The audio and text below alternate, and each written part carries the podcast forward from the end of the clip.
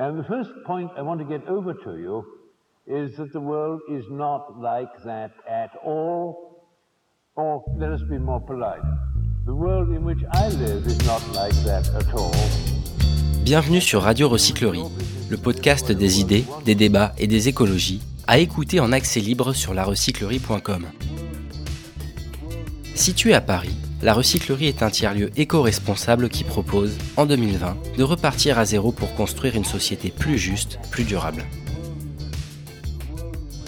Je suis Simon Béran, animateur de ce débat intitulé Comment se repenser après tout ça? On a la chance et le plaisir d'avoir euh, parmi nous trois intervenants. Bonsoir Aurélie Elassac Marzorati, vous êtes directrice générale du CASP. Donc le CASP, c'est le Centre d'action sociale protestant. Bienvenue à vous, merci d'être là. Merci, bonsoir. Bonsoir Serge Effez. Bonsoir. Vous êtes psychiatre et psychanalyste et responsable de l'unité familiale de l'hôpital Pitié-Salpêtrière à Paris. Bonsoir euh, Michel Vieviorca. Vous êtes quant à vous sociologue, directeur d'études à l'EHESS et directeur de la Fondation Maison des sciences de l'homme. Michel Vieviorca, on va évoquer avec vous la période de confinement. Donc quelques mois euh, plus tard, euh, quel regard portez-vous, posez-vous sur cet euh, épisode si singulier de l'histoire? Ah, J'ai le droit de retirer le, Vous pouvez retirer le le masque. masque. Bon, ben, bonsoir à tous. Sans masque, c'est quand même plus, plus agréable. Bon, d'abord, la, difficulté, c'est de dire des choses qui, aient- qui fassent sens et qui soient quand même un peu originales, parce qu'on a entendu dire tellement de choses sur cette euh, période. Alors donc, euh, je vais essayer de dire des choses qui soient ou bien vraies, ou bien originales, et, peut-être parfois, peut-être un petit peu les deux. Alors, ma première remarque, c'est pour dire qu'on n'a pas réagi euh, à cet événement de la même manière qu'à d'autres événements qui pourtant appartiennent à la même famille. Je pense en particulier aux grandes grippes euh, asiatiques ou de Hong Kong des années 50-60. Et je pense qu'il faut réfléchir à ça. Si on n'a pas réagi de la même manière, c'est parce qu'on n'a pas la même conception de la société dans laquelle nous vivons et du futur qui pourrait être le nôtre. Et donc, en réalité, si on veut réfléchir à ce qui nous est arrivé, il faut inscrire cette pandémie, cette épidémie, dans une chaîne d'événements que nous commençons à savoir, si je peux dire, encaisser. Et qui ne sont pas simplement des épidémies. Moi, j'ai adoré un sociologue qui s'appelait Ulrich Beck, B-E-C-K. C'était un Allemand, il est mort il y a 4 ou 5 ans. C'était l'homme qui a inventé l'idée de société du risque. Et c'était très intéressant. L'idée que, je le dis à sa place en quelque sorte, ce qui nous arrive en ce moment, c'est la même famille que Tchernobyl, catastrophe nucléaire, c'est la même famille que un énorme tremblement de terre, c'est la même famille qui a un certain nombre de grands risques. Et que les grands risques aujourd'hui, ils ont une part naturelle, parfois une part humaine, c'est jamais la même. Donc ça nous oblige déjà à réfléchir autrement. C'est jamais complètement naturel. Regardez ce qu'on nous a dit de la naissance, si je puis dire, de, de l'épidémie. Ça, c'est une première caractéristique. Et la deuxième caractéristique, c'est que la probabilité qu'il survienne est très faible, mais quand ça survient, ça fait très mal. Et donc, on est obligé de réfléchir un petit peu autrement au type de société dans lequel on rentre. Donc comment avons-nous réagi, justement Puisqu'il y a Alors- 70 ans, nous avions réagi Eh bien- différemment. Eh et on a réagi en se disant est-ce que tout va changer après? Personne ne parlait comme ça après la grippe asiatique ou autre. Est-ce que là, j'ai entendu moi des collègues parler de rupture anthropologique. Mhm. On rentre dans un autre univers. Toute l'humanité va se transformer. Peut-être, mais en tout cas, voilà, c'est des. Bon, on a réagi aussi en se, en se posant, je pense, des questions de notre rapport à la nature. Je suis très intéressé de voir à quel point le débat sur l'environnement, l'écologie, etc., a été renforcé dans cette période. Peut-être qu'il il avançait de toute manière. J'étais très frappé de voir que des thèmes plus généralement culturels, eh cette période ne les a pas empêchés de, de surgir. Regardez ce qui s'est passé avec euh, la mort de Traoré en France. 20 000 personnes, peut-être parmi vous certains y étaient, 20 000 personnes qui vont manifester alors qu'on n'a pas, le droit de- qu'on n'a pas le droit de manifester sur un enjeu qui est le racisme. Donc le racisme, les questions de ce type. Le thème des femmes aussi a été très important et très très important, les violences de genre, pour les appeler comme ça. et évidemment le thème écologiste. Donc euh, cet épisode n'a pas empêché qu'on parle de ces choses-là. Voilà, c'est ça que je voudrais dire. Et donc ça, ça me semble un premier point important. Alors, je voudrais pas être trop long, je voudrais faire juste une deuxième remarque. On a une heure et quart ensemble. L'idée, c'est justement d'aller un peu à contre-pied des médias euh, qui traitent l'information parfois un peu trop vite. et donc, la deuxième remarque que je voudrais faire, c'est celle-ci. On a le nez sur le guidon. On ne sait même pas si c'est terminé ou pas, quand ça va se terminer. Ben, personne peut, personne peut dire sérieusement c'est fini ou c'est une deuxième phase massive. On ne sait pas. Et donc, je pense que nous devons réfléchir en nous disant que nous sommes dans l'immédiat et nous pensons dans l'immédiat et nous devons savoir, et je terminerai par une référence qui m'a passionné ces derniers temps, nous devons savoir que dans 50 ans, ceux qui parleront de ce qui nous arrive en ce moment diront peut-être des choses très différentes. Et donc je cite juste un livre qui m'a passionné, puis après euh, on, peut continuer à, échanger, enfin on peut commencer à échanger. On vous écoute. Ce livre, j'ai oublié la référence exacte, son auteur s'appelle Blom, B-L-O-M. C'est un livre qui raconte la chose suivante. À la fin du XVIIe siècle, quelque part, je ne sais même plus où, un volcan explose littéralement et envoie dans l'air une énorme quantité de, de cendres et de poussière. Si considérable que partout sur la Terre, le climat se transforme parce que cette quantité de cendres et de poussière empêche les rayons du soleil de parvenir sur la Terre et on rentre dans ce que les historiens ont parfois appelé la petite glaciation. Bon. Donc on rentre dans une nouvelle période assez brusquement. Et c'est une période qui va durer très longtemps. Alors qu'est-ce qui m'intéresse dans cette histoire? Peut-être que le, récit de cet historien est contestable, mais ça n'a aucun, aucune importance. Ce qui m'intéresse, c'est... Vous faites un parallèle avec euh, aujourd'hui? Comment? Vous faites un, parallèle avec la situation actuelle? Je vais vous dire, au début, au début, alors une affaire comme ça, ça déclenche les pires horreurs des épidémies, de la famine, de la pauvreté, des inégalités qui deviennent gigantesques. Ça déclenche aussi, euh, on brûle les sorcières, euh, on tue les juifs, enfin, toutes les horreurs qu'on peut imaginer au début. Mais, nous dit l'auteur, un siècle plus tard, ce phénomène a permis au Royaume-Uni, à l'Angleterre et aux Pays-Bas d'entrer dans la modernité. Je ne rentre pas dans la démonstration, elle est pas toujours convaincante, mais ça n'a aucune importance. Si on veut réfléchir sur le long terme, on se dit, cette catastrophe a eu un effet positif. Mhm. Si on réfléchit sur le court terme, on le voit beaucoup moins. Et donc voilà, c'est ce point-là sur lequel je voulais attirer votre attention. Mais je pense que c'est exactement ce qu'on va rechercher ce soir, c'est une réflexion long terme, notamment dans la deuxième partie, on va ouvrir les, horizons. J'aimerais tout de même vous poser euh, euh, une, autre question avant que vous cédiez la parole sur l'aspect du numérique puisque euh, on a vu que le numérique et particulièrement les fameux GAFAM, Google, Amazon, Facebook, Apple, Microsoft, se sont vraiment imposés au cœur de nos vies collectives et même individuelles pendant cette période. Est-ce que vous êtes inquiet par cette euh, numérisation, je dirais, débridée de la société? Je ne suis pas inquiet, mais je pense qu'il faut engager le combat, ou que le combat se développe le hasard de la vie fait qu'il y a deux heures, j'étais avec quelqu'un dont vous connaissez peut-être le nom, qui s'appelle Jean-Marie Cavada, qui était député européen jusqu'à il y a peu, et qui était très connu dans le temps comme journaliste, La Marche du siècle. Pour les plus âgés d'entre nous, ça dit quelque chose encore. Bon. Eh bien, il a créé une, sorte d'association qui se mobilise pour essayer d'obliger ces fameux GAFA, hein, Google, Apple, etc., essayer de les obliger à payer des impôts, parce qu'ils n'en payent pas, à, à lutter contre la circulation de la haine sur les réseaux sociaux, etc.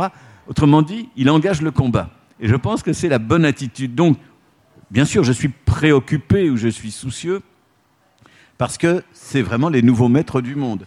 Si vous regardez, je, euh, ne boursicote pas, hein, malheureusement, je n'en ai pas les moyens. Mais si vous regardez les cours de la bourse, vous verrez que les seuls qui s'en sortent bien en ce moment, très bien, c'est les GAFA si la bourse américaine ne s'est pas effondrée, c'est parce qu'il y a ces entreprises du numérique. Ce pas les entreprises qui fabriquent des avions ou, des, ou de l'acier. Donc, si vous voulez, c'est un vrai souci. Alors, mmh. si on prend le temps d'une vraie discussion, il y a des tonnes de choses à dire. Donc, je vais aller très vite sur deux, trois points importants. Premièrement, on est rentré complètement dans la culture du numérique. On hésitait encore, on n'y était pas complètement. Le travail, l'école, l'éducation, euh, mais aussi euh, la communication. On était souvent confinés chez nous, heureusement qu'on pouvait faire du Skype, euh, du Zoom, du FaceTime, etc. Donc on est rentré complètement dans ce, cet univers-là. C'est une nouvelle culture et ça a des effets très positifs et aussi des effets très préoccupants. Je vais vous dire, moi, ce qui me préoccupe le plus en ce moment, c'est que si on est dans un monde où il faut se balader masqué, où il faut faire du télétravail, où il faut minimiser les occasions d'être nombreux, minimiser euh, le spectacle, les, les, tout ce qui est culturel, etc. Les conférences. Les conférences. Nous allons nous retrouver à vivre uniquement de façon virtuelle, en dehors d'un ensemble qui sera de plus en plus restreint. On ne fréquentera plus que les gens qu'on connaît déjà, et on en fréquentera de moins en moins. J'exagère peut-être un peu. Et donc je pense que culturellement, ça va peser très lourd sur mmh. euh, notre façon de concevoir la vie, de concevoir les rapports entre les humains.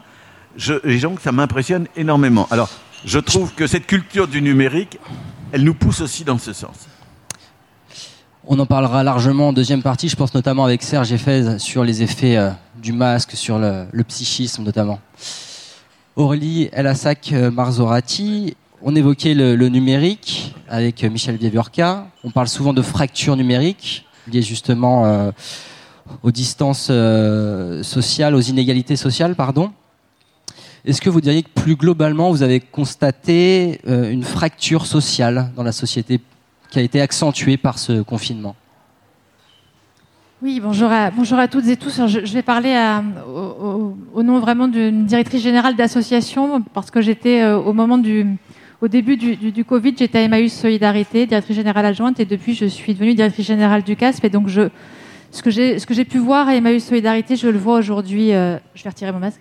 Je le vois aujourd'hui euh, au CASP. Je, vois déjà, pour rebondir sur ce que vient de dire euh, Michel, ce que j'ai envie de partager avec vous, c'est le côté positif de cette, crise, de cette crise de la Covid. Dans les centres d'hébergement d'urgence et dans les accueils de jour, de belles choses se sont passées pendant cette crise. La, première chose, c'était évidemment le choc. Les, salariés étaient choqués, les personnes hébergées et accueillies comme nous toutes et tous étaient choqués. Mais très vite, il a fallu se ressaisir parce qu'il n'était pas pensable que les accueils de jour et les centres d'hébergement d'urgence ferment leurs portes. Il a fallu euh, inventer, il a fallu se réinventer, il a fallu euh, permettre à ces accueils de jour et ces centres d'hébergement d'urgence de continuer à exister parce que, évidemment, pendant cette crise où tout le monde devait être protégé, il n'était pas possible de tolérer que des femmes et des hommes et des enfants se retrouvent dans des situations de rue. Alors pour permettre à ces structures, ces accueils de jour et ces centres d'hébergement d'urgence de rester ouverts, alors que certains salariés devaient rester euh, confinés euh, chez eux parce que euh, parce que c'était ce que l'État nous demandait, parce que certains avaient des enfants scolarisés et qu'il n'y avait pas d'école, parce que d'autres avaient des situations de santé, de, étaient en situation de vulnérabilité, eh bien, il a fallu penser comment pouvons-nous laisser notre structure d'accueil de jour et de centre d'hébergement d'urgence ouverts. La première des choses qui a, que je peux vous dire et qu'on a observé, c'est que les premiers, les premiers qui ont agi, les premiers qui étaient présents, eh bien, c'était les personnes elles-mêmes, les personnes accueillies, les personnes hébergées, qui se sont mis dans des démarches d'innovation, qui ont trouvé des modes de vie, des modes de faire différents de ceux précédemment posés par une structure assez cadrée que pouvait être Emmaüs Solidarité ou le CASP. Les personnes hébergées et accueillies ont commencé à progressivement à devenir de plus en plus autonomes. Finalement, ils ont fait ce que nous cherchons à faire depuis des années, les mmh. accompagner vers l'autonomie. Eh bien oui, grâce à la Covid, eh bien, les personnes hébergées et accueillies ont pu euh, être beaucoup plus acteurs de la distribution des repas, qui constitue un moment absolument fondamental dans les centres d'hébergement d'urgence. Et puis, euh, ils ont pu procéder à la, à, la sécurité des biens et des personnes, parce que les salariés n'étaient pas toujours là et qu'il fallait bien que ces centres d'hébergement d'urgence et ces accueils de jour garantissent la sécurité du bâtiment, bien sûr, mais aussi la sécurité des personnes. Alors voilà, je crois que la Covid a eu cet effet extrêmement positif. Il a permis à ces personnes hébergées et accueillies de devenir euh, plus autonomes, ce qui est notre objectif ultime. Et puis, il a permis aussi aux salariés de s'entraider. Et puis, il a permis à ces salariés de ne plus forcément regarder la casquette qui est la leur en temps normal, celle qui est, euh, qui, fait le fruit des diplômes. Euh, un travailleur social, tout d'un coup, devenait l'agent d'accueil L'agent d'accueil qui jusqu'alors ne, regardait pas forcément, il le regardait d'un œil un peu différent, et eh bien là, il n'y avait plus de différence. Le travailleur social qui était est diplômé d'un diplôme d'État, euh, conseiller en économie sociale et familiale, assistante sociale, éducateur spécialisé, et eh bien là, il était comme euh, peut-être ceux qui étaient moins diplômés, mais ceux qui étaient absolument fondamentaux pour permettre à la structure de continuer à exister. Alors il y a eu dilution des responsabilités finalement. Euh, et, ces, femmes, ces, hommes, ces salariés qui avaient du mal parfois à travailler ensemble, et bien grâce à la Covid, aujourd'hui travaillent ensemble et se regardent avec beaucoup plus de bienveillance que ce, que, ce qui pouvait être le cas précédemment. Ce sont donc les effets positifs que j'avais mhm. envie de partager avec vous avant de parler des effets négatifs de cette crise, de cette pandémie absolument abominable, qui aujourd'hui, qui aujourd'hui met de plus en plus de personnes qui précédemment étaient dans une situation de précarité, qui les met aujourd'hui dans une situation de pauvreté.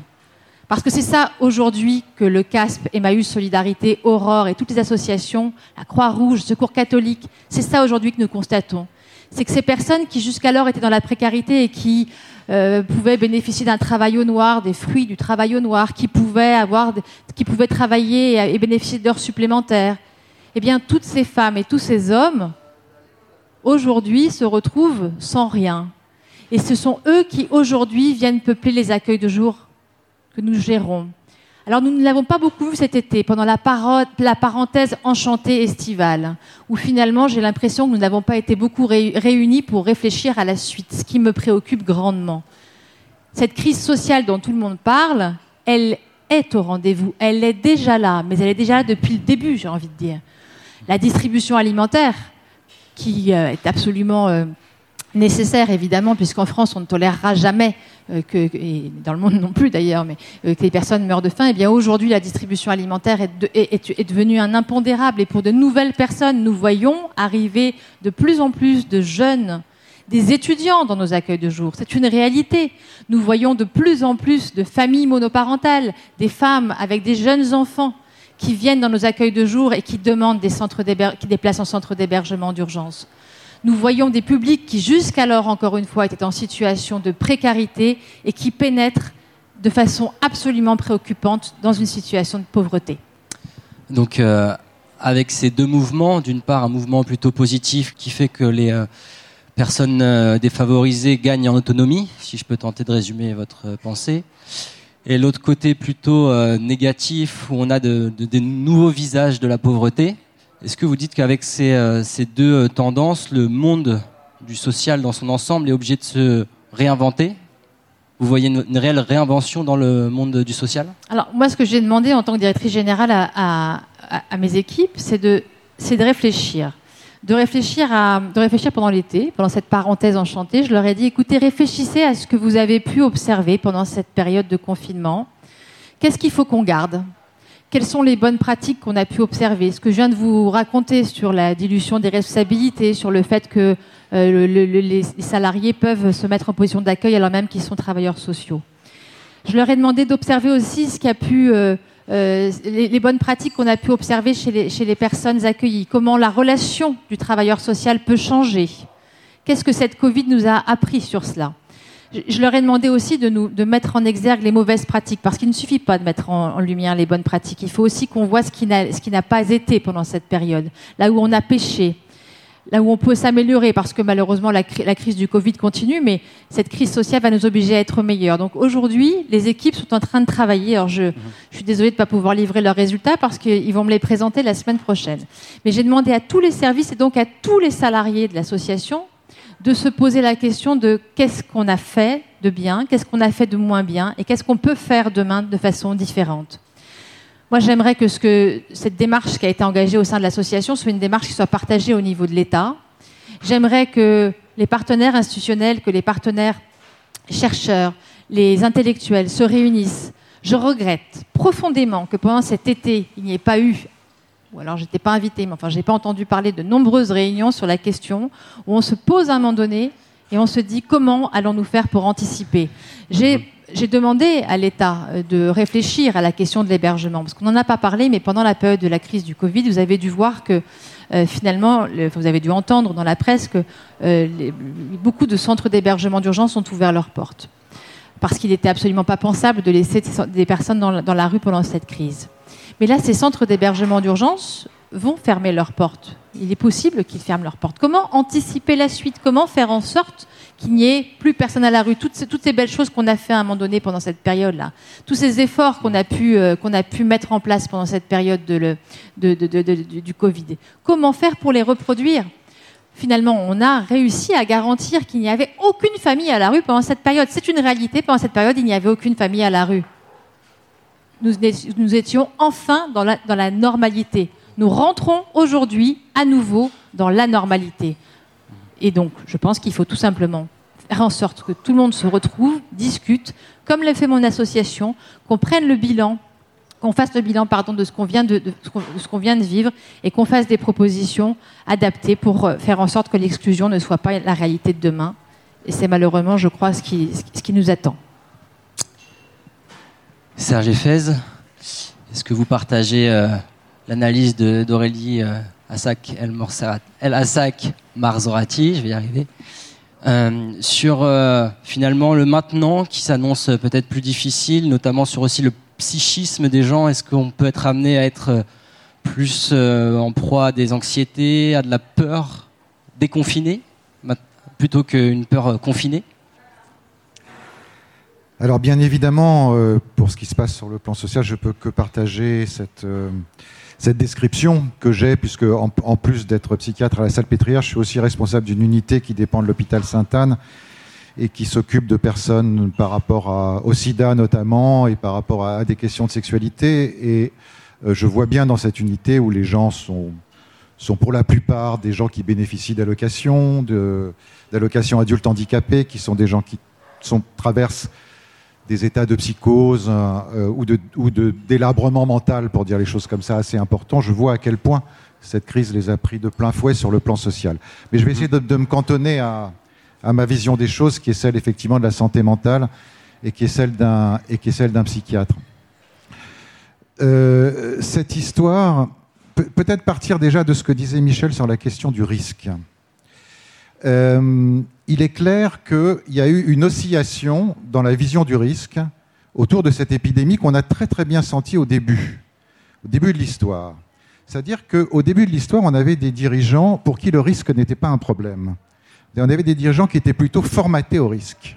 C'est-à-dire qu'il fallait plutôt stimuler le risque pour pouvoir faire avancer la société. Eux-mêmes, d'ailleurs, personnellement, ne n'ayant pas beaucoup de problèmes par rapport au risque, puisque faisant partie d'une caste tout à fait privilégié. Et effectivement, on a entendu des discours qui se sont retournés totalement à un moment. C'est-à-dire, et je crois que le masque a été le, le symbole de cette histoire et de ces atermoiements. On a entendu le président de la République qui a pu dire un jour, mais continuez à vivre, continuez à aller au théâtre, continuez votre vie normale, on a entendu un certain nombre de porte-parole du gouvernement, de ministres, disant mais le masque ne sert à rien, le masque n'a aucun, intérêt, euh, le masque n'a aucune valeur comme instrument de santé publique. Enfin, ça allait très très loin dans les discours. Et puis, cinq jours après, il a fallu confiner. Et aujourd'hui, tout le monde doit être masqué dans les rues de Paris. Je crois qu'il y a là un péché originel. Il y a un péché originel du gouvernement et du discours pour qu'on puisse comprendre ce qui s'est passé. Qu'est-ce que c'est que le risque? Le risque, c'est toujours un risque avec la mort, c'est-à-dire c'est toujours essayer de jouer avec la mort. Je me suis occupé pendant des années de toxicomanes à l'héroïne, qui, en s'injectant de l'héroïne tous les jours, prenaient un risque mortel, c'est ce qu'on appelle l'ordalie. Mais jouer avec la mort, c'est pas vouloir mourir. Jouer avec la mort, c'est plutôt dire qu'on est invincible, c'est plutôt dire qu'on va la vaincre. Et puis, à un moment, on ne joue plus. À un moment, on a décidé de plus jouer, et que effectivement, ces mesures de santé publique, qui étaient le confinement, qui étaient le port du masque, qui étaient toutes ces mesures extrêmement contraignantes, qui se sont abattues sur nous quasiment du jour au lendemain et qui ont créé un véritable état traumatique dans toute la population française, mais dans toute la population euh, du monde, ça a été de dire on n'a plus la même vision du risque parce qu'on n'a plus la même vision du risque de mort. tout simplement. C'est-à-dire que la mort est devenue intolérable. Le fait que nous sommes mortels, le fait que nous risquons de mourir, est devenu quelque chose d'intolérable dans nos, sociétés. Et cette épidémie est venue nous rappeler ça. Comme moi, il y a, il y a 30 ans, j'ai beaucoup travaillé sur l'épidémie de sida, ça a été un des premiers chocs pour dire nous ne sommes pas immortels et la sexualité n'est pas aussi libre qu'on le voudrait. Tout ça est bordé, est bordé par la réalité, par le risque de mort, par le risque de maladie. Et là, on l'avait oublié depuis bien longtemps, la question du sida, puisque ça se soigne plutôt pas mal actuellement, et que ça, c'est venu nous rappeler ce risque mortel. Et à partir du moment où c'est rentré dans la réalité, c'est un risque qu'il n'était plus question de courir. Parce que dans nos, dans nos sociétés, l'individu comme valeur, l'individu immortel, est devenu la valeur suprême de nos sociétés. Effectivement, en 68, si tu te souviens, il y avait une épidémie de grippe absolument terrible qui avait tué des dizaines de milliers de personnes. Personne ne s'en souvient, personne ne s'en affectait à l'époque. Ça existait autour de nous, mais on avait bien d'autres choses à faire. On avait à faire la révolution. On ne s'intéressait pas beaucoup à cette, euh, à, cette, à cette épidémie, qui était largement aussi grave que l'épidémie de la Covid aujourd'hui. Mais aujourd'hui, on, on, ne rigole plus avec ça, parce que l'individu a changé. S'il y a une mutation anthropologique, pour reprendre ce que tu disais, c'est cette mutation autour de la place de l'individu et de l'individu immortel dans, nos, dans nos, sociétés. A... Et donc son rapport à la mort, qui est devenu un, un véritable scandale. Il y a eu donc ce traumatisme qui s'est abattu sur nous, et tout traumatisme, c'est ça, c'est le fait de voir la mort en face. C'est ça la définition du traumatisme. C'est cet état de sidération psychique qui est qu'on voit tout à coup la mort qui nous apparaît dans toute sa crudité, disons, et, euh, et que c'est intolérable, et que par rapport à ça, le traumatisme sur le plan psychique, c'est quoi? C'est mobiliser toute son énergie, toutes ses défenses pour lutter contre ce danger pour lutter contre ce danger et pour ne, justement ne pas être confronté directement à ce risque de mort. Et il y a eu, pendant tout un temps, cette espèce de saisissement dans laquelle on a tous été pris et qui a été une mobilisation extraordinaire sur le plan psychique. Comme toujours, quand il y a un traumatisme, ça mobilise les énergies plutôt que ça ne les détruit. Chez, chez certains pardon, ça les sidère totalement, ils ne peuvent rien faire de ça. Mais chez d'autres, et chez la plupart d'entre nous, ça mobilise l'énergie, ça mobilise les défenses, ça mobilise la solidarité. Mmh. Et c'est vraiment ce qui s'est passé. Les, tout le monde a resserré les liens, euh, toutes les familles ont dans l'ensemble plutôt resserré leurs liens. Bon, certes, il y a eu de la violence conjugale, il y a eu des crises, etc. Mais, mais dans l'ensemble, dans l'ensemble, c'est plutôt une mobilisation d'énergie positive qui s'est produite. Mais si on peut faire ça dans le traumatisme, c'est qu'on pense qu'il va y avoir un après. Et donc malgré, euh, euh, cette peur euh, omniprésente, malgré le confinement qui a été pour certaines familles très compliqué, vous trouvez que ça a permis de, de, repenser les liens familiaux, les liens du couple? Ça a amené tout le monde à repenser sa place d'être au monde et sa place dans son environnement le plus proche et à mobiliser le plus possible les liens les plus proches. On n'a jamais été autant reliés les uns les autres que pendant cette période de confinement, que ce soit par téléphone, par Zoom, par Internet, euh, par... On, on s'est trouvé relié à des tas de gens avec qui on n'était plus relié habituellement, avec qui on, on, on, on s'inquiétait des uns et des autres, ce qui est aussi un mouvement qui nous est euh, euh, bien souvent euh, étranger. Dans les familles, les liens se sont resserrés. Alors, il y a eu beaucoup de problèmes qui se sont posés, on pourra revenir là-dessus, mais je suis comme vous, je pars toujours du premier mouvement positif, qui est celui, qui est celui-là, qui est celui de cette énergie des liens. Mais encore une fois, avec cette idée que plus tard, il va se passer quelque chose. Il y a eu la parenthèse enchantée des vacances, mais pendant les vacances, chacun se disait ah ben ça va être la rentrée, tout va changer. On va pouvoir reprendre notre vie, on va pouvoir retourner au travail, on va pouvoir remettre les enfants à l'école. Bien sûr, on sait qu'on entre dans une crise économique terrible, qu'il y a du chômage, que le travail, on n'est pas sûr de le garder, mais chacun avait l'espoir qu'on allait arriver à ce post-traumatique qui permet de, comment dire, de travailler psychiquement ce qui s'est passé, c'est-à-dire de ne pas être uniquement dans, uniquement dans l'action. Mais ça, ça ne vient pas. On n'y est pas du tout. On est dans une incertitude totale. Personne n'est foutu de dire qu'est-ce qui va se passer après-demain. Personne, on n'arrive pas à faire le moindre projet parce qu'après-demain, on va peut-être confiner, parce qu'après-demain, il va peut-être se repasser une, une, deuxième vague après la, après la première vague. Donc on est dans cette on n'est plus dans le traumatisme, mais on continue d'être dans la sidération. On n'est pas dans la sortie du, traumatisme. On est dans un espèce d'entre-deux qui, euh, euh, qui, oui, qui, qui, comment dire, qui fige, euh, qui suspend un petit peu les choses.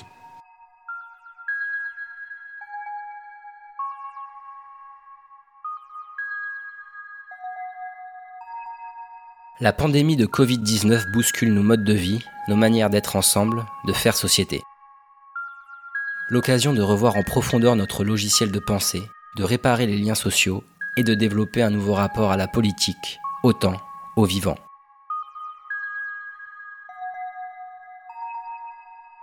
On va passer euh, tout de suite à la deuxième partie parce que le temps tourne bien vite.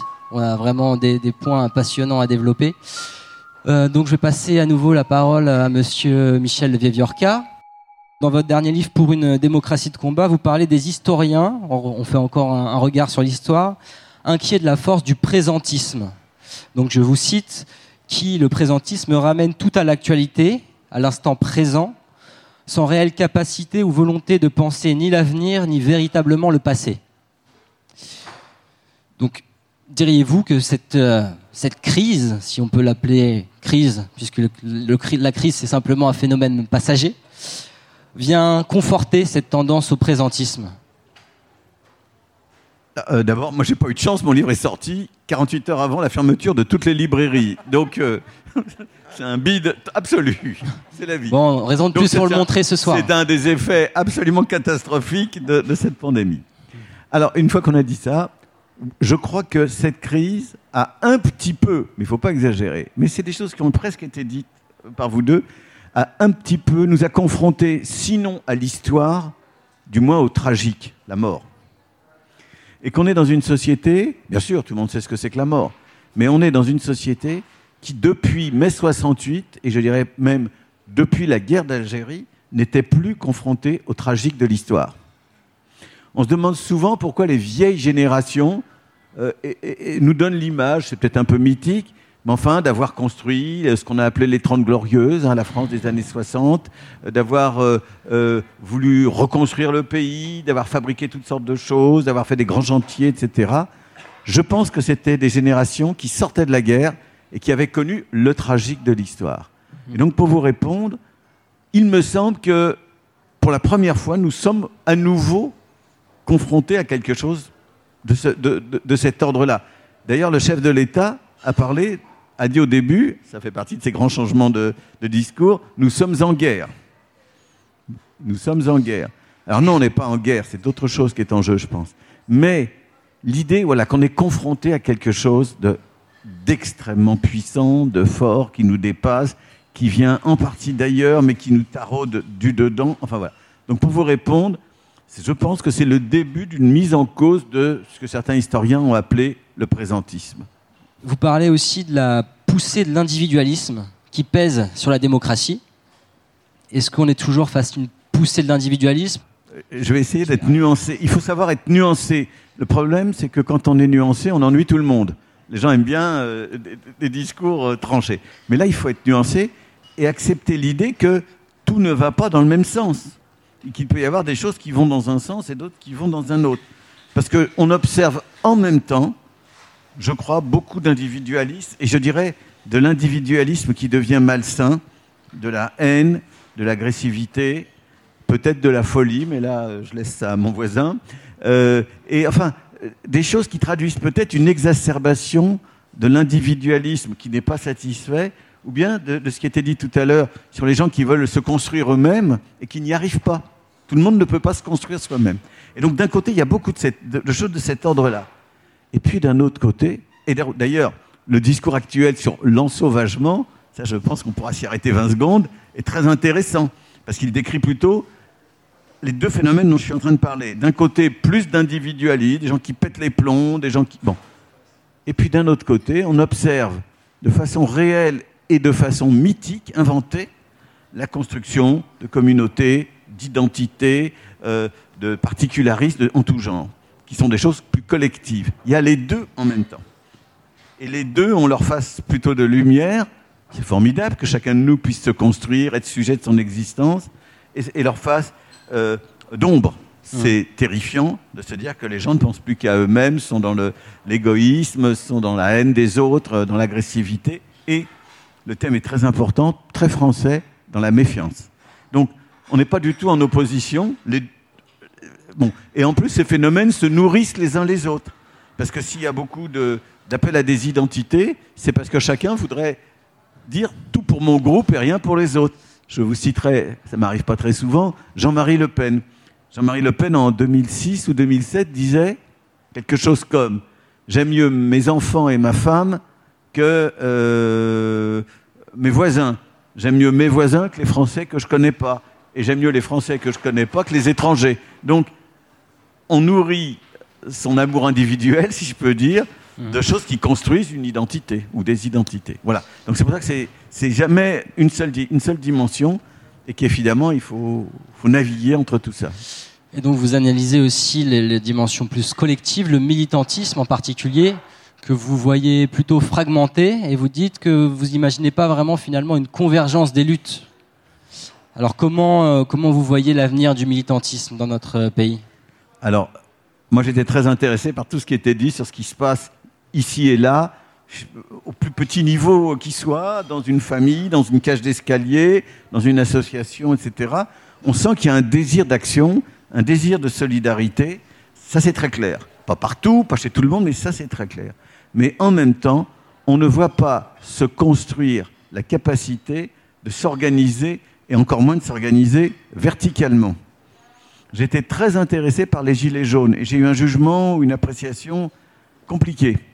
Parce que d'un côté, je pense qu'ils avaient mille fois raison de protester pour leurs conditions d'existence, les tout petits salaires, euh, ces gens qui sont, ben, ils font partie de ces gens qui sont en train de basculer de la précarité à, la pauvreté, souvent, ces gens-là. D'un côté. Et d'un autre, il n'y avait pas que ça, bien sûr, mais il y avait de ça aussi. Mais d'un autre côté, ils refusaient de construire quelque chose qui puisse discuter, qui puisse négocier, qui puisse rechercher des compromis, des solutions, euh, des améliorations, des réformes, etc. Et donc, je crois que ce qui manque, c'est ça que j'ai voulu indiquer par rapport à d'autres époques, c'est la capacité de transformer des, attentes, des, velléités d'action, des débuts d'action en actions collectives qui pèsent. Alors évidemment, ça fait vieux, ça fait EHPAD presque de parler comme ça, mais quand on se souvient de 68, quand on a connu ça, on a la nostalgie, évidemment.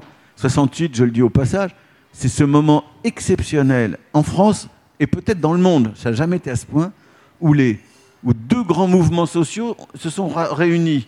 Vous aviez d'un côté le mouvement étudiant, avec des profs, etc., qui était plutôt un mouvement culturel, on, veut, on en a marre de, beaucoup de choses, et un mouvement ouvrier, un mouvement profondément social, des syndicats. Et tous ces gens-là défilent ensemble et se mobilisent ensemble, et ça pèse. Aujourd'hui, il y a plein de choses, mais ça ne pèse pas tellement et ça contribue au désarroi euh, général. Et qu'en est-il justement de la pensée écologique? Vous en parlez tout à l'heure, qui est en train de, progresser et qui est de plus en plus audible quand même. Est-ce qu'elle est en mesure, selon vous, aujourd'hui, de devenir euh, la norme, quelque part? Est-ce que vous croyez à une sorte de révolution euh, culturelle écologique? Bah, Le drame, c'est que tout le monde est écologiste. Premièrement, que en France, peut-être plus qu'ailleurs, les organisations qui se réclament direct, les partis qui se réclament directement de l'écologie sont divisés, sont incapables de, se mettre d'accord, euh, se tirent des balles dans le pied chaque fois qu'ils peuvent. Euh, bon, euh, donc il y a un, problème de, bon, de structuration hein, qui, leur est, qui est difficile, et qu'en plus, comme tout mouvement jeune, ils sont sous tension entre deux logiques principales. D'un côté, d'un côté, certains disent il faut monter aux politiques, il faut faire de la politique. Et par conséquent, il faut accepter de rentrer dans le jeu des partis et d'essayer d'accéder au pouvoir et de, ou de passer des alliances, etc. Ce que les Allemands ont su faire il y a déjà assez longtemps maintenant. Et d'un autre côté, il y a ceux qui disent qu'il faut se tenir loin de la politique parce qu'elle nous détruit, elle, elle, nous ruine, elle tue notre âme, elle tue notre capacité à être pur et à être euh, comment dire, vraiment complètement dans, nos convictions, ce qui est respectable aussi. Je ne suis pas de ce côté-là, mais c'est évidemment. Et donc aujourd'hui, le, monde de l'écologie est sous tension entre ces deux logiques, et, donc ça vient s'ajouter à ce que je viens de vous dire sur le, le côté euh, difficulté à s'organiser, à, se doter d'un de leader de manière sérieuse, etc. Voilà un peu mon image de l'écologie française. Aurélie. Euh, donc vous nous disiez euh, en première partie, on assiste à selon vous, un réveil des solidarités, on peut peut-être l'appeler comme ça. Comment on peut poursuivre cet élan, justement, collectivement, et s'organiser pour reprendre euh, une thématique euh, qui vient d'être évoquée? Un réveil de la solidarité et en même temps, pendant la période de la Covid, la, solidarité a été mise à mal. Alors pourquoi je dis ça? C'est parce que plein, plein de personnes ont eu envie de faire des choses, ont eu envie d'agir. seulement le paradoxe, c'est qu'à ce moment-là, eh ben, on ne pouvait plus véritablement accueillir ces personnes qui voulaient agir parce que c'était dangereux. en tout cas, c'est ce qu'on nous disait. Donc les, associations ont souvent euh, refusé euh, aux bénévoles ou aux potentiels bénévoles de venir aux côtés, des associations euh, pour éviter la propagation du virus. Alors quand je dis que ça a mis la, la mal la solidarité, c'est que euh, eh bien des, personnes qui étaient peut-être qui n'avaient plus envie d'être individualistes ou qui avaient envie d'être moins individualistes à ce moment-là ou qui n'étaient pas individualistes, eh bien ces personnes-là, on leur a parfois refusé d'être solidaires. En tout cas, on leur, a refusé d'être solidaires par les actes. Évidemment, ils l'ont été par la volonté, mais par les actes, on, on, leur a refusé d'être solidaires. Et puis pendant cette période et maintenant, euh, on a perdu beaucoup de personnes qui finalement euh, étaient solidaires. Je pense notamment aux personnes qui euh, sont à la retraite, qui sont considérées comme les publics dits à risque, vulnérables. Et donc les associations ont, vraiment cloisonné leur monde et n'ont plus facilité l'action de, de, bénévolat. Donc aujourd'hui, euh, on, a perdu, on a perdu de nombreux bénévoles euh, parce que ces bénévoles ont des visages euh, divers, mais vous savez que la, grosse partie des personnes bénévoles sont des personnes qui ne travaillent plus et qui sont, qui sont en situation de retraite et donc ils ne pouvaient plus venir agir.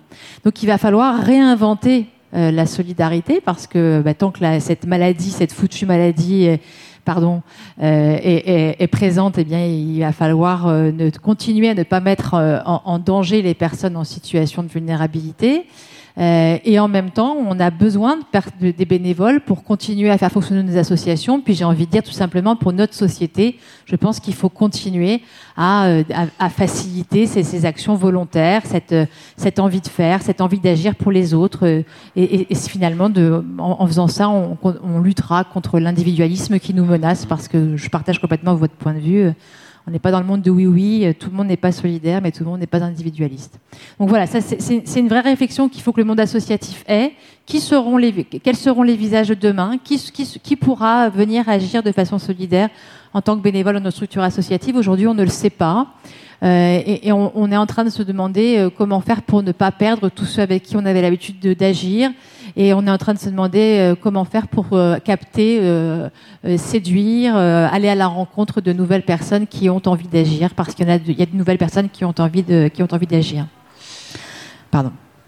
Donc vous pouvez continuer, mais sinon c'était pour faire un lien avec ce que affirmait Michel Vieviorca sur les, éventuels ponts qui semble difficile entre le monde du social et plus les mouvements écologistes. Est-ce que vous, trouvez euh, des liens justement possibles pour cet après c'est compliqué. Alors, le mouvement écologiste et le monde du social sont des mondes qui, finalement, effectivement, cohabitent très très mal. Vous voyez, moi, quand j'essaie de faire rentrer les dimensions de développement, durable dans le monde associatif, dans le, monde du très social, c'est jamais très simple.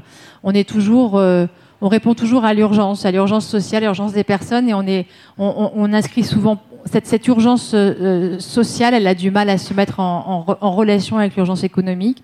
Euh, je pense que l'urgence écologique, pardon, il va falloir qu'on s'y pose.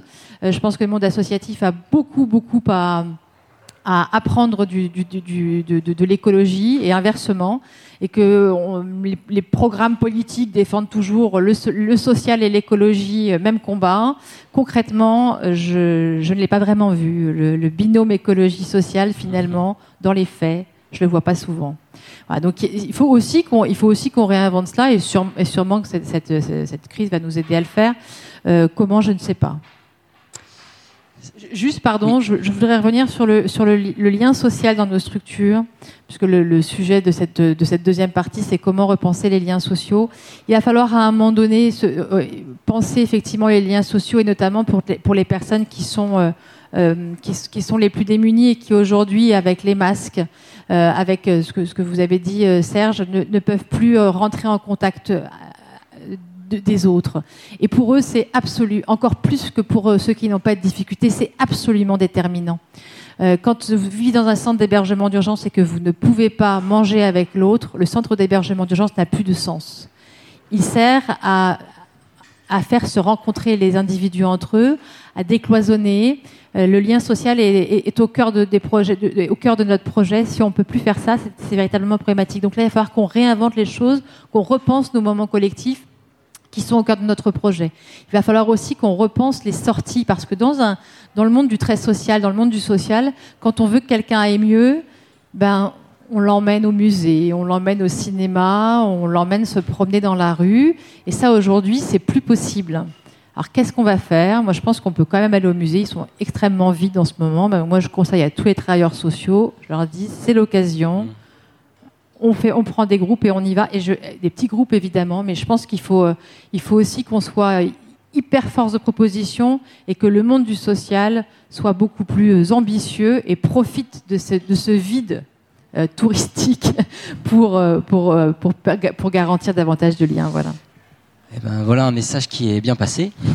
Serge Effès, vous pouvez peut-être donner quelques idées à Aurélie sur, sur, cette, sur, ce, sur ce port du masque et justement sur cette possibilité de réinventer, réapprendre les relations sociales hmm. avec, malgré le masque alors effectivement, qu'est-ce qu'on peut réapprendre, et notamment à partir de cet exemple du masque, qui encore une fois me paraît cristalliser tellement de choses et de représentations par rapport à cette histoire que c'est peut-être intéressant de s'y, euh, euh, attarder.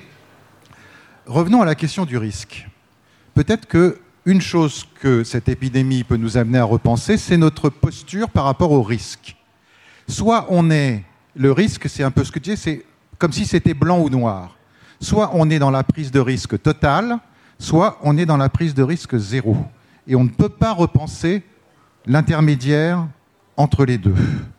Il y a quelque chose, encore une fois, moi je m'occupais de, toxicomanes il y a 30 ans, et l'épidémie de sida s'est abattue sur les toxicomanes. Et on s'est rendu compte que notre position par rapport à la toxicomanie, c'est-à-dire soit on est drogué, soit on arrête la drogue, et qu'il n'y avait pas d'autre façon de s'occuper d'eux. Donc, soit ils, adoubaient un système de soins, ils arrêtaient la drogue, soit ils continuaient à être drogués, ils étaient dans la rue et dans le caniveau à s'injecter leurs seringues. Mais grâce au sida, si je peux dire, grâce à cette épidémie, qui n'a pas eu que des désavantages, on a inventé ce qu'est la réduction des risques. La réduction des risques, c'est quoi? C'est négocier le risque. C'est discuter le risque. C'est mettre le risque en perspective.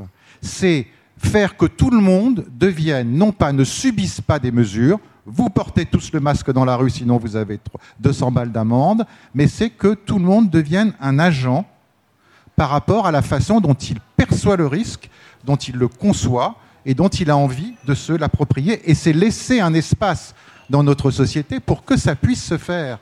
La réduction des risques, ça veut dire, par exemple, quand on dit du haut du sommet de l'État, on va porter des masques dans toutes les entreprises.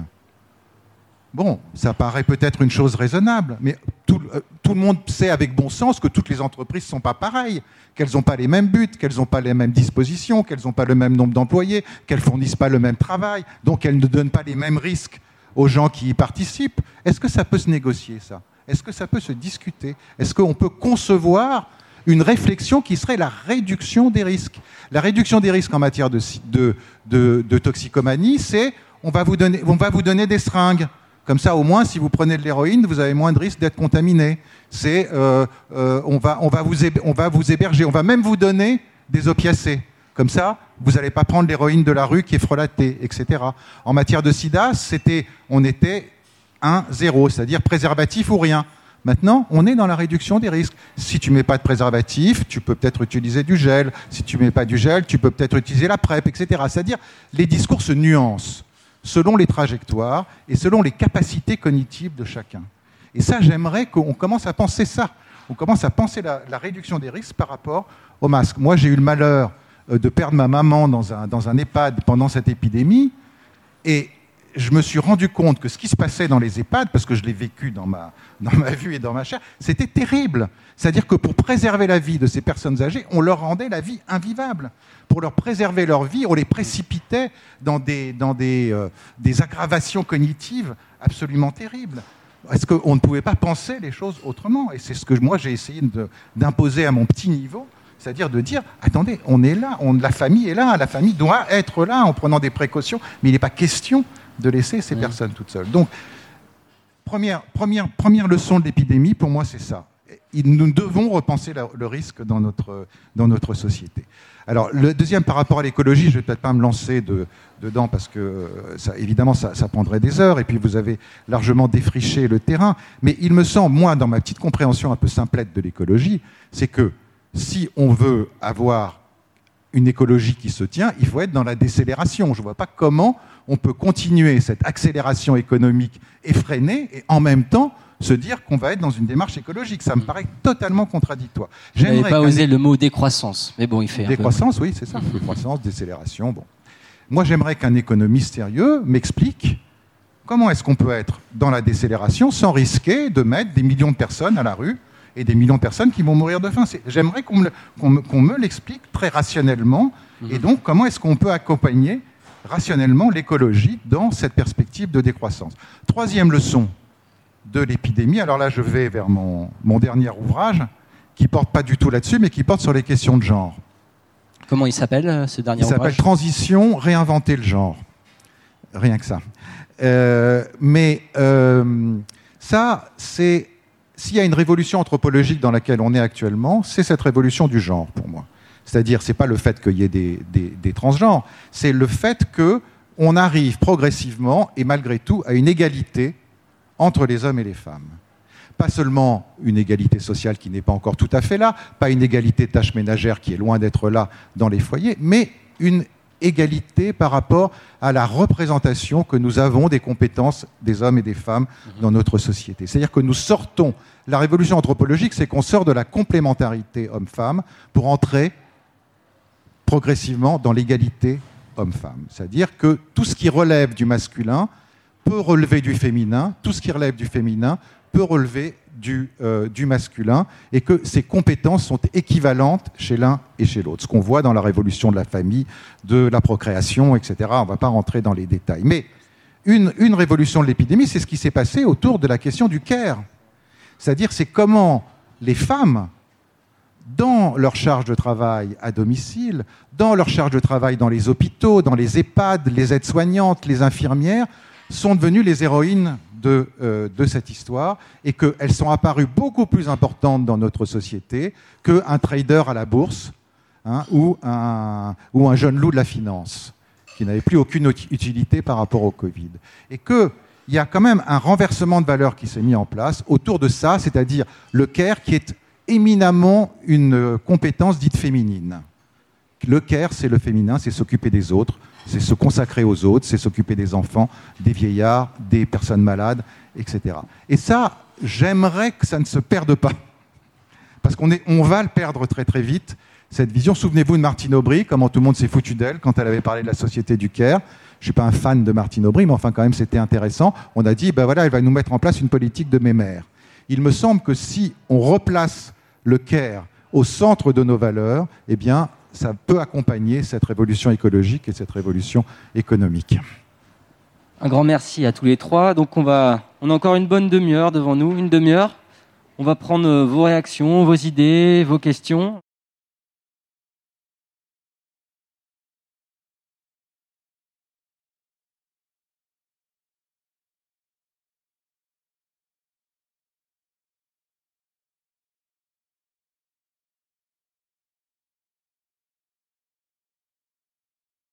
Merci déjà pour euh, vos présentations passionnantes. Euh, vous avez parlé bah, de l'angoisse que tout ça, a généré.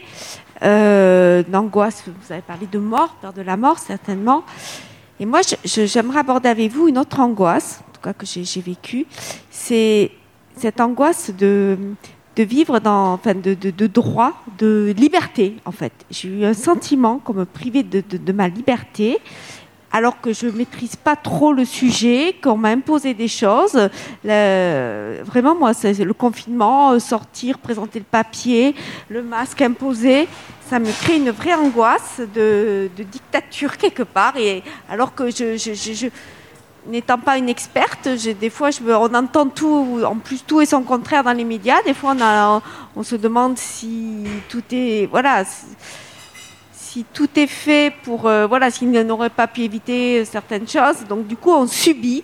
Et moi, ça me génère vraiment, euh, j'avoue, une angoisse de, de, privation de liberté. Voilà. Qui souhaite prendre la parole Michel Vieviorca. Je pense que c'est un thème hyper important et c'est un thème très différent d'un pays à un autre. Et c'est ça qui peut nous aider à réfléchir. Moi, j'ai été très intéressé de voir que dans certains pays d'Asie, et je ne parle pas de la Chine, mais il n'y avait pas d'état d'âme.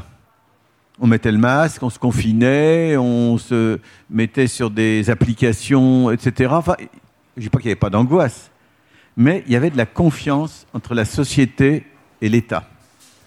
Et je pense que notre angoisse, je suis comme vous, notre angoisse d'être privé de liberté, elle a quelque chose à voir avec de la méfiance. Moi, je suis prêt, si j'ai confiance, à faire certaines choses et à pas me poser de questions.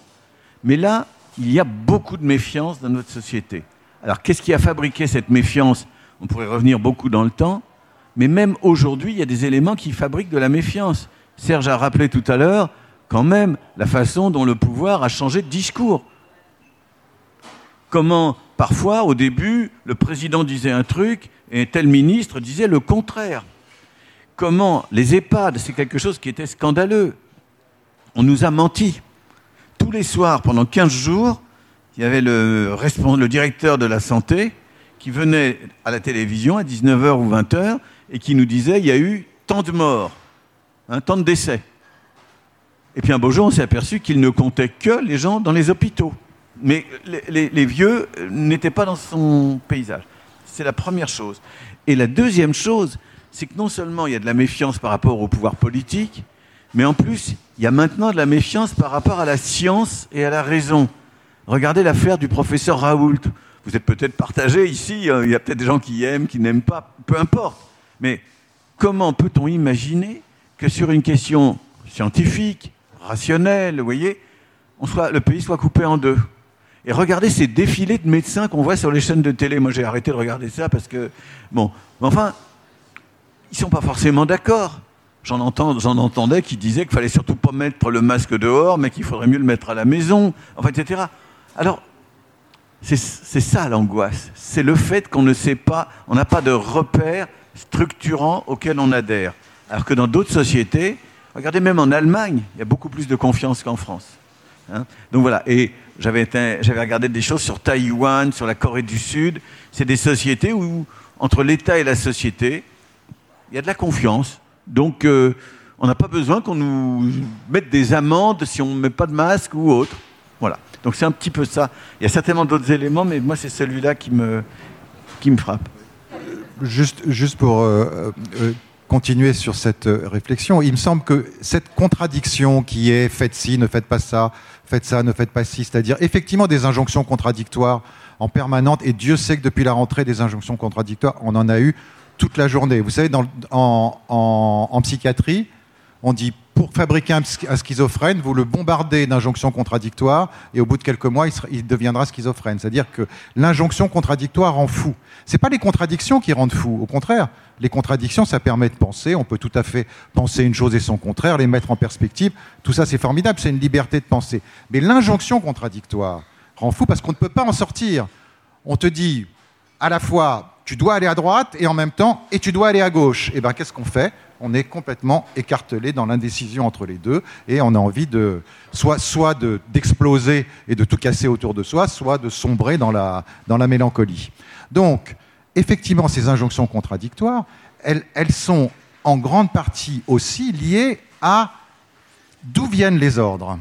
C'est-à-dire, est-ce que nous sommes dans une société totalement verticale ou est-ce que les processus horizontaux sont possibles? Ça rejoint cette question sur la, négociation du risque ou, la réduction du risque.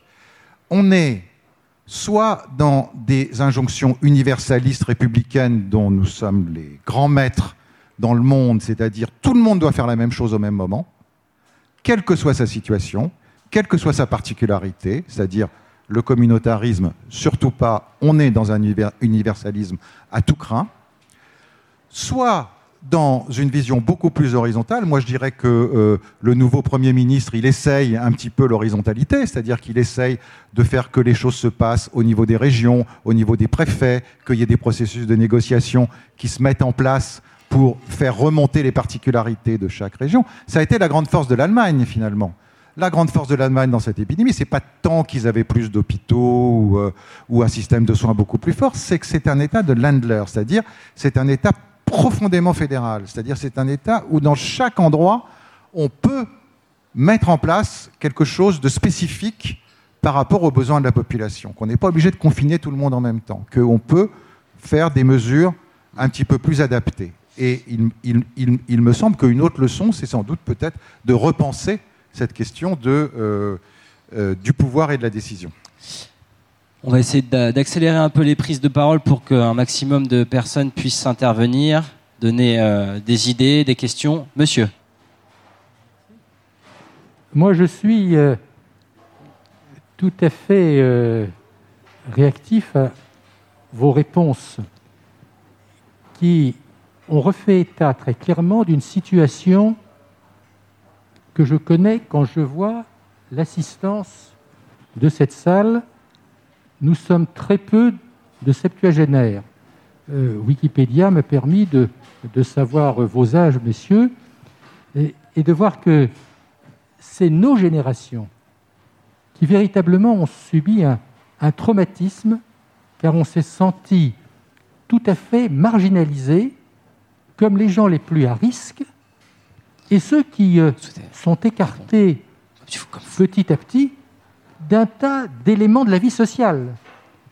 Vous avez vu que le Premier ministre est allé jusqu'à dire, pour la rentrée scolaire, on ne veut pas voir les papiers et les mamies. Et ça, je, confirme tout à fait ce qui a été dit. On n'a pas vu nos amis pendant cette période. Parce qu'à partir d'un certain âge, on était euh, beaucoup plus euh, euh, éventuels et, ceux qui pourraient subir les conséquences euh, du virus. Je suis aussi heureux que vous ayez parlé de la déclaration du président de la République. Lors de son premier discours, il a dit Cette fois, c'est la guerre. Et il a créé un véritable traumatisme. Nous, les générations, même les septuagénaires que, que nous sommes, nous, nous n'avons pas fait la guerre. La guerre d'Algérie, c'était la génération juste avant. Or, dire à l'ensemble des habitants d'un pays, c'est la guerre, c'est la guerre, c'est la guerre, c'est la guerre, cette fois dans son intervention, ça a créé des, dégâts extrêmement importants. Et quand on pense à ces pays qui sont en guerre, où des bombes peuvent vous tomber dessus et faire des centaines et des milliers de morts, je crois que mon inquiétude est le séparation intergénérationnelle qu'il y a dans la gestion de, tout cela. Merci pour votre précieuse intervention. On va peut-être euh, s'arrêter un petit peu sur cette question générationnelle et les ruptures que ça a pu euh, provoquer. Michel Vieviorca. C'est vraiment, c'est vraiment des très grandes questions, très très grandes. Donc juste quelques remarques euh, comme ça, mais bon, je pense que ça a été l'occasion de marquer des tensions intergénérationnelles qui existaient avant, mais qui n'étaient pas aussi fortes et aussi dites. Je donne un ou deux exemples. Premièrement, on a vu apparaître des débats un tout petit peu en France, un petit peu plus en Italie et peut-être dans d'autres pays, sur est-ce qu'il faut soigner en priorité le premier qui arrive à l'hôpital ou le vieux ou, le, ou pas le vieux. Voilà, en gros. Est-ce que si on manque de lits d'hôpitaux, de médicaments, de personnel, est-ce qu'il est éthique et économique de soigner les vieux comme les jeunes Bon, moi j'ai lu des articles dans la presse, euh, j'avais lu des choses qui m'avaient étonné de la part de certaines personnes. J'ai quelqu'un que j'aime beaucoup, Véronique Fournier, euh, présidente d'un comité d'éthique, enfin quelqu'un hein, euh, se faisant l'écho dans Libération de, de, points de vue dans lesquels on disait les vieux ils ont fait leur temps, etc. Bon, place aux jeunes. Mais on voit monter ça. On a vu monter aussi des discussions ici et là sur le thème plus général. Après tout, qu'est-ce qui vaut mieux? Sacrifier l'économie et par conséquent euh, ceux qui ont besoin de travailler et l'emploi, etc., ou sacrifier euh, les vieux qui, eux, ne rapportent rien? Des choses comme ça. Alors, je ne développe pas tout ça, mais c'est pour dire, je crois qu'il y a un, les conflits intergénérationnels ont surgi alors qu'ils n'étaient pas aussi fortement dits. Et il y avait dans tout ça des dimensions de dégagisme aussi, et peut-être des règlements de compte par rapport euh, aux générations euh, qui ont eu beaucoup de chance, c'est-à-dire ma génération, c'est-à-dire ma génération, elle a connu, euh, quand on était jeune, les jeunes étaient riches, quand on est vieux, c'est les vieux qui sont riches. on a connu 68, on n'a pas connu le sida, on n'a pas connu le chômage, etc. Enfin, et, ça crée aussi des tensions. Ça, c'est le premier point. Le deuxième point, c'est que je crois qu'il faut distinguer, puis je m'en tiendrai là, il faut distinguer entre les très âgés et les gens de, ma génération, disons autour de 70 ans. Les très âgés, c'est ceux dont on n'a pas parlé, c'est les EHPAD. Et, pire encore, les gens qu'on a laissé crever dans la solitude, alors là, encore plus complète. C'est dans un EHPAD, euh, on donne quand même à manger, on amène les médicaments. Euh, bon. Donc, je crois qu'il y a un problème qui n'est pas exactement le même entre des gens qui sont dans les EHPAD, qui ne comprennent pas très bien ce qui arrive, qui ne sont pas capables d'action du tout, et des gens euh, qui sont encore capables de penser, d'agir, de, participer au débat public, etc. Et donc je crois que le problème pour les EHPAD et, les très âgés, ça a été, euh, on les a laissés, euh, on les a, je suis tout à fait d'accord avec ce que disait Serge à propos de sa mère, malheureusement, c'est pourvu qu'il n'attrape pas le virus et qu'il ne le fasse pas circuler. Le reste, on s'en fiche. Moi, j'ai mon expérience de ma mère, ça a été ça. Donc, je, développe. Alors que dans ma génération, c'est plus compliqué. Vous nous cassez les pieds. Vous avez peut-être vu, c'est dans la vie intellectuelle assez limitée, mais c'est intéressant, l'annonce de la fin d'une revue qui s'appelle Le Débat. C'est très intéressant. Le Débat, c'est une revue datée. Puis un beau jour, cette revue, elle s'aperçoit que, eh ben, euh, le, temps a passé, ils sont plus dans le coup. Aurélie, un complément de, réponse sur la, question générationnelle. Oui, puisqu'on est sur l'intergénérationnel, on parle de personnes euh, euh, de 70 ans, 80 ans, les, très âgés. Parlons aussi des jeunes. Euh, je crois qu'il y a vraiment eu des discours contradictoires sur les jeunes. Au début, ils n'étaient pas trop touchés. Maintenant, c'est eux qui sont responsables de la transmission de la maladie. Euh, je pense qu'il faut vraiment, faut vraiment euh, se poser la question de comment on communique auprès des jeunes et comment on mesure les risques et comment on adapte la politique euh, d'intervention et de non-propagation pour, pour ce public jeune. il est évident qu'on ne peut pas demander la même chose à des jeunes qu'à des salariés ou qu'on ne peut pas demander à des jeunes la même chose qu'à des personnes de, de, de, 70 ans. Et donc je pense qu'il faut qu'à un moment donné, on est vraiment, et je rejoins complètement à cet égard Serge, c'est-à-dire qu'il faut vraiment que notre politique, elle soit pensée en fonction des publics et en fonction de de leur âge et en fonction de leur situation professionnelle. Euh, il faut aujourd'hui euh, véritablement mener un travail d'orfèvre. La, réponse ne peut pas être unique, elle doit être adaptée à chaque situation, elle doit être adaptée aux âges. Et les jeunes ne doivent pas être les, parents pauvres, pardon de cette expression pas très adaptée, de cette, de cette crise, puisqu'aujourd'hui, ce sont eux qui deviennent les responsables euh, de la propagation. Et ça, c'est juste aussi inadmissible. Alors, on va prendre d'autres questions. D'autres réactions? Moi, j'en avais une sur la généralisation potentielle du télétravail, ou du moins le, le, fait que ça se développe beaucoup et que ce soit qu'on incite beaucoup dans les entreprises au télétravail. J'ai l'impression que c'est très grave, mais c'est une intuition euh, comme ça, euh, et qu'à moyen long terme, les conséquences euh, sociales et psychologiques du, télétravail peuvent, être très grandes. Mais j'aimerais bien avoir votre regard là-dessus. Serge Effez. Moi, dans, ce que j'en entends, là je me fais un petit peu l'écho de ce que j'entends dans mon, dans mon cabinet ou à l'hôpital, etc. J'ai l'impression que le télétravail, ça conjugue le paradis et l'enfer.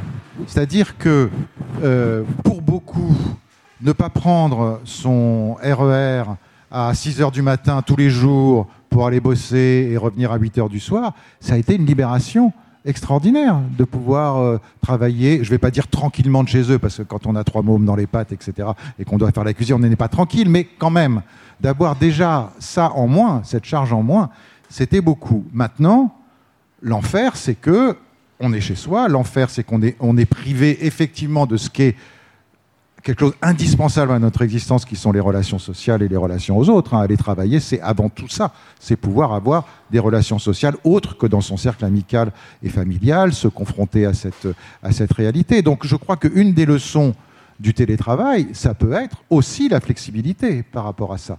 Est-ce qu'on peut être en télétravail deux jours par semaine et aller à son entreprise deux jours par semaine? Est-ce que tout ça est aménageable? Comment est-ce qu'on peut, le penser? Comment est-ce qu'on peut reconsidérer la valeur travail, mais aussi dans la quantité de travail? Est-ce qu'il est vraiment indispensable qu'on travaille tous 39 heures par semaine ou 35 heures par semaine? Est-ce qu'on ne peut pas aussi repenser ça? La répartition eh ben, on ouvre à nouveau une belle question. Aurélie, vous souhaitiez réagir C'est un, vaste sujet. Hein. Euh, il, faut il, faut très vite qu'on pense au télétravail et qu'on y mette du cadre, parce qu'il y a eu beaucoup de débordements aussi avec le télétravail, dans, tous les sens du terme, hein, à la fois du côté des employeurs que du côté des salariés. Je crois qu'il y a vraiment urgence à se poser. Moi, j'en discutais avec un syndicat du CASP la semaine dernière qui me disait surtout ne rendez pas le télétravail obligatoire parce qu'il faut penser à tous ceux qui ne peuvent pas télétravailler. Il faut penser à, ces salariés qui vivent dans des tout petits, euh, petits appartements ou qui, euh, euh, comme vous le disiez, ont des enfants en bas âge. Donc ceux-là, ils n'ont pas forcément envie de télétravailler. Donc il faut pouvoir les entendre. Donc ça veut dire que on, doit trouver des accords ou des chartes qui soient véritablement flexibles. Tout à l'heure, je parlais de travail d'orfèvre. Je crois que télétravail, c'est aussi un travail d'orfèvre. Et je crois qu'il faut vraiment pour le construire, eh bien, le donner la possibilité aux services de, de réfléchir, de voir si dans l'organisation de, de, de, chaque, de chaque entité, le télétravail est possible et comment il est possible. Il n'y a pas une réponse pour le travail. Il y a plein de réponses et ces réponses-là, elles doivent être co-construites avec les salariés, avec les représentants du personnel et avec les employeurs. Euh, c'est, on a une vraie protection de, on a un vrai devoir de protection des salariés sur cette question. Euh, c'est loin d'être simple. Après, il y a la question de l'équipement, évidemment, mais ça, c'est facile à dire, mais c'est pas si facile à, mettre en œuvre. Euh, voilà. Donc, je crois qu'aujourd'hui, il faut que très vite on se pose la, question, mais au plus petit niveau. C'est-à-dire qu'il faut vraiment le faire au plus petit niveau dans chaque organisation et ne pas avoir des, principes euh, tout, tout fait, tout écrit. Peut-être une dernière question d'ouverture pour répondre un peu à la question du soir. Comment se reprend penser, on va dire, avec tout ça? Un mot de conclusion? Un mot d'ouverture? Je ne veux pas conclure sur quelque chose qui s'ouvre. On, rentre, je crois qu'on est rentré dans une nouvelle période et non pas. Euh, et donc on vit la fin d'une longue histoire qui a commencé euh, après la Seconde Guerre mondiale. On rentre dans quelque chose de neuf. C'est neuf socialement et moi je suis tout à fait d'accord. C'est très important tout ce que ça veut dire euh, comme inégalité, comme injustice, comme brutalité de la vie collective et aussi dans une nouvelle période du point de vue culturel, notre rapport à la nature, notre rapport à l'environnement et, nos, façons de vivre. Et le télétravail, euh, je pense qu'il faut élargir ça. Euh, il y a l'éducation, l'enseignement supérieur, euh, il y a beaucoup de choses qui vont se discuter, se transformer. Soyons, comment dirais-je, soyons soucieux des inégalités. Ça, ça me semble être la chose la plus, la plus cruciale. Et essayons de ne pas avoir des jugements trop définitifs sur des, sur des choses qui bougent énormément. Hein, c'est ça que je dirais. Donc il s'agit bien d'une rupture anthropologique. Alors bon, alors je termine là-dessus. Vraiment, en ce qui, je vais vous dire une chose. Il est très possible que ce soit une rupture anthropologique, mais il est très possible qu'il arrive à notre société ce qui arrive dans bien des situations quand il y a une menace terrible, mais qu'on ne veut pas y penser. Les gens qui habitent en Californie le long de la faille Saint-Andréas, vous savez, qui traversent toute la Californie, ils savent qu'un jour ou l'autre, ça va s'ouvrir. Ils le savent. Ils sont éduqués, ils sont parfois aisés, parfois même riches. Ils habitent là, ils ne veulent pas y penser. Les gens qui habitent sur les flancs d'un volcan, ils n'ont pas forcément le choix. Mais ils habitent là, ils ne veulent pas y penser. Et donc, on n'aura peut-être pas une rupture anthropologique, on aura peut-être au contraire, des, si, ça, si ça se passait assez vite, on aura peut-être au contraire le souci d'oublier tout ça et de passer à autre chose, ce qu'on a un petit peu vu d'ailleurs cet été, je pense. Serge Effez, comment se repenser avec tout ça? Bah, euh, Moi, je crois que cette, euh, cette histoire, ça a été, à notre corps défendant, une, grande expérience de, passivité. Vous savez, Freud, il différenciait deux choses sur le plan psychique uniquement. Il n'y a, ni masculin, ni féminin, ni homme, ni femme. Ni il y a le passif et l'actif et que c'est cette paire opposée qui dirige toute la, toute la construction psychique et toute la vie psychique. On a beaucoup subi. On a été privé de liberté, on l'est encore.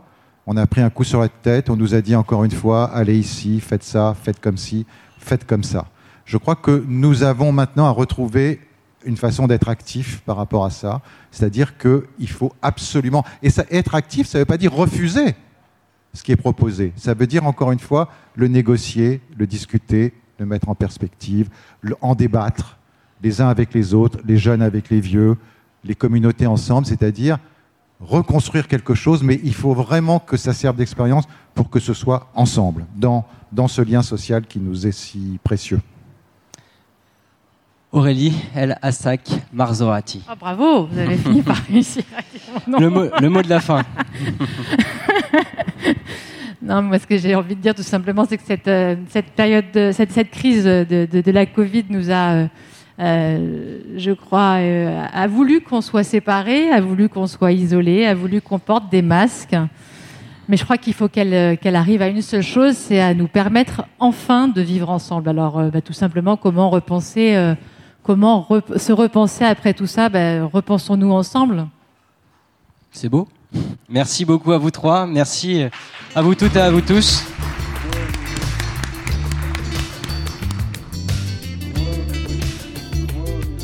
Merci pour votre écoute. Toutes nos émissions sont disponibles en podcast sur larecyclerie.com. Vous pouvez également suivre nos actualités sur Facebook, Instagram ou encore mieux, venir échanger avec nous à la recyclerie au 83 boulevard Ornano à Paris, métro porte de Clignancourt.